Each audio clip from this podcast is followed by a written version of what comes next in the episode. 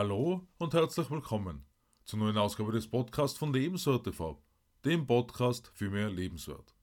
Mein Name ist Stefan Josef und ich freue mich, dass du meinen Podcast hineinhörst, in dem wir heute darüber sprechen, weshalb häufig nur das Mittelmaß bleibt, anstatt das volle persönliche Potenzial auszuschöpfen. Welche Herausforderungen hast du bereits gemeistert? Was hast du dir für dein Leben noch vorgenommen, das du erreichen willst? Mehr Lebensqualität und Lebenswert zu erreichen und das dauerhaft, ist aus meiner Sicht ohne Zweifel ein erstrebenswertes Ziel im Leben. Doch aus welchem Grund bleibt das Leben für viele Menschen so trostlos und belastend? Hal Elrod klärt uns im Miracle Morning darüber auf, dass 95% der Menschen ein Leben lang einem Kampf ausgesetzt sind, welcher sich ganz besonders auch um die Mittelmäßigkeit dreht. Mit den brennenden Fragen, wie lässt das Mittelmaß sich überwinden? Wie kann das volle persönliche Potenzial ausgeschöpft werden? Im Folgenden werden wir drei Schritte aus Miracle Morning umreißen, die aus der Mittelmäßigkeit herausführen. Wer mich schon länger kennt, weiß, dass nach meiner Sichtweise jeder Mensch einzigartige Talente und Fähigkeiten hat, die es zu entdecken gilt. Schritt 1. Sich der Realität stellen. Nachdem wir hier von immerhin 95% der Menschen sprechen und davon ist auch das nähere und weitere Umfeld betroffen, ist umso wichtiger, selbst als gutes Beispiel voranzugehen. Denn diese angesprochene Mittelmäßigkeit wirkt sich auf folgende Bereiche alarmierend aus. Erstens körperlich, beispielsweise durch Fettleibigkeit, Dauererschöpfung und ein sogar negatives Energielevel.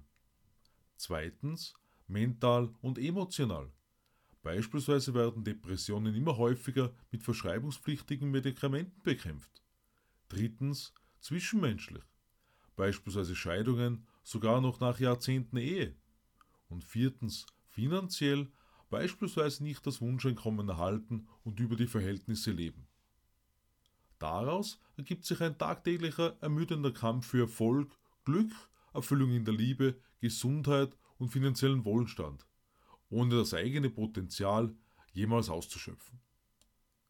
Schritt 2. Die Mittelmäßigkeit ergründen. Niemand wünscht sich bewusst Widrigkeiten im Leben. Wurde die Wirklichkeit über die 95% erst einmal akzeptiert, stellt sich aber genau deshalb die Frage, weshalb nur Mittelmäßigkeit erreicht wird. Naheliegender Gedanke, sich selbst unter dem eigenen Wert zu verkaufen. Was machen die 5% also anders? Wie kann das Problem Mittelmäßigkeit gelöst werden? Dazu nennt Hal Elrod im Miracle Morning acht Punkte bzw. Ansätze. Erstens das Rückspiegelsyndrom. Das Leben unseres Unterbewusstseins befindet sich im Rückspiegel, weshalb 95% der immerhin 50.000 bis 60.000 Gedanken pro Tag wiederholend sind. Bei Schwierigkeiten erfolgt genau eine Orientierung an diesem Rückspiegel. Zweitens mangelnde Zielsetzung. Ganz allgemein gesagt stellt sich hierbei die Frage des Antriebs, um Tag für Tag aufzustehen. Hal Elrod schreibt darüber, als Ziel gefunden zu haben, für ihn Erfolg, Freiheit und Lebensqualität zu verbessern, indem er, einfach gesagt, dieses Ziel für das Leben anderer Menschen definierte. Das Lebensziel kann sich gegebenenfalls verändern. Es liegt in der eigenen Hand, sich eines zu erschaffen und dieses zu bestimmen.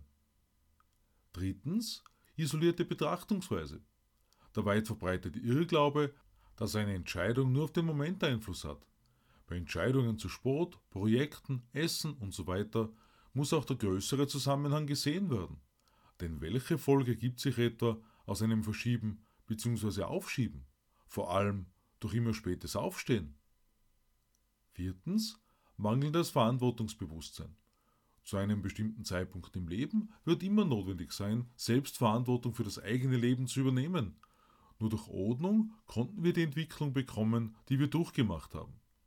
Um Erfolg und Erfüllung zu erlangen, wird mehr notwendig sein, als immer nur Party zu feiern und andere hinterher aufräumen zu lassen. Das spielt ebenso in den nächsten Punkt hinein. Fünftens Rechenschaftspartner. Wir haben im Rahmen von Do the Hard Things First von Scordellen dieses Jahr bereits darüber gesprochen, sich so einen Rechenschaftspartner zu suchen, um der Aufschieberitis entgegenzuwirken. Alles in allem soll geplantes einfach umgesetzt werden, auch wenn die Lust gerade nicht da ist. Krank kann man sein oder einfach so lange im Büro, dass an Lesen oder Spazierengehen nicht mehr zu denken ist. Ausnahmesituationen sind natürlich okay, jedoch dürfen diese zu keinen wiederholenden Ausreden werden. Sechstens mittelmäßige Bezugspersonen. Was unter anderem als der innere Kreis bekannt ist, darauf kommt unter anderem auch Randy Gage zu sprechen. Etwa unser Verhalten ist enorm daran gebunden, mit welchen fünf Menschen wir am meisten Zeit verbringen. Das können für verschiedene Lebensbereiche unterschiedliche Personen sein. Davon hängt beispielsweise sehr stark ab, wie glücklich und optimistisch wir uns in unserem Leben fühlen. Vielleicht bietet sich hierzu sogar eine Online-Community mit Gleichgesinnten an. Siebtens. Mangelnde persönliche Entwicklung. Wie vergangene Woche angesprochen, soll Ziel sein, dass wir eine 10-Punkte-Persönlichkeit entwickeln. Vor allem Jim Brown war immer ein Verfechter der persönlichen Weiterentwicklung, um zu dem Menschen zu werden, der für einen bestimmten Erfolg notwendig ist. Aus meiner Sicht mit dem Ziel, seine eigenen einzigartigen Fähigkeiten zu entdecken und einzusetzen. Achtens, mangelnde Dringlichkeit. Das ist meinem Verständnis nach einfach nur das Bewusstsein zu entwickeln, dass immer jetzt der beste Zeitpunkt ist, um etwas zu verändern, sich Zeit für die persönliche Weiterentwicklung zu nehmen. Auch wenn die Zeit zu Beginn vielleicht schwer gefunden wird, früher aufstehen und so weiter. Schritt 3. Einen Entschluss fassen. Entscheidungen zu treffen, das haben wir im Verlauf dieses Jahres immer wieder aufgegriffen. Ohne eine Entscheidung wird sich nichts Maßgebliches im Leben verändern. Wie Hal Elrod im Miracle Morning anspricht, wird Mittelmäßigkeit bewusst oder unbewusst gelebt. Eines Tages wird nach meinem Empfinden eine gewisse Reue in Erscheinung treten, mit welcher bedauert wird, was alles an Potenzial nicht ausgeschöpft wurde. Der beste Zeitpunkt ist demnach heute, um eine Entscheidung zu treffen. Robin Sharma, Bestsellerautor, spricht von einem sehr traurigen Leben, wenn die wahre Größe nicht erkannt wird um ein Leben voller Energie, Liebe, Gesundheit, Glück, Erfolg und Wohlstand zu führen.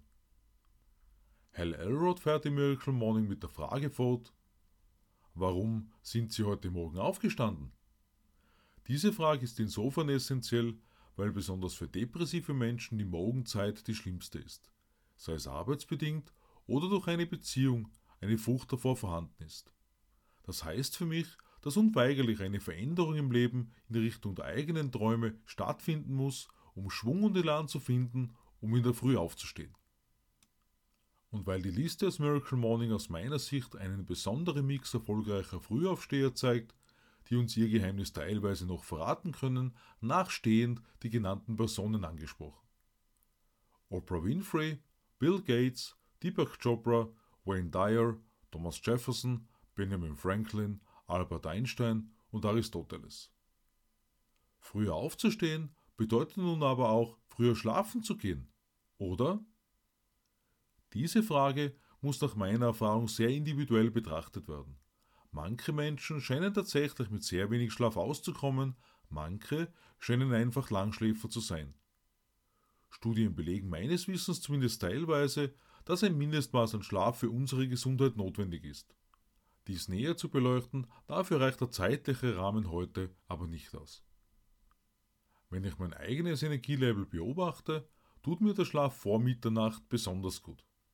Manchmal habe ich dann bereits um 4 Uhr früh das Gefühl, ich könnte voller Energie ausgeschlafen aufstehen, obwohl ich vielleicht erst knapp 7 Stunden geschlafen habe. Wie Hal Elrod im Miracle Morning anmerkt, sollen wir jedenfalls darauf achten, was wir glauben, um uns schließlich nicht selbst einzuschränken. Wie ich das verstehe, meint der Autor, dass wir unseren Fokus darauf ausrichten, worauf wir uns am nächsten Tag freuen. Denn, wenn du dich darauf freust, einem lieben Menschen eine besondere Freude bereiten zu können, wie steht es dann um deine Energie? Bei aller Notwendigkeit, sich Zeit für Erholung und Regeneration zu gönnen, treibt uns nach meiner Erfahrung an, was in unserem Herz brennt. Und wenn wir dann die erste Stunde des Tages für uns nutzen, um uns Tag für Tag weiterzuentwickeln, dann überwiegen mehr und mehr die positiven Erwartungen, wodurch wir uns die Erfahrung zurückholen, sich beim Aufstehen energiegeladen und aufgeregt zu fühlen. Ich freue mich auf den Abo meines Podcasts und lade dich ein, am Sonntag in mein neues Video auf Lebenswert TV hineinzuschauen. Ich wünsche dir eine entscheidungsvolle Zeit. Alles Liebe, Stefan Josef.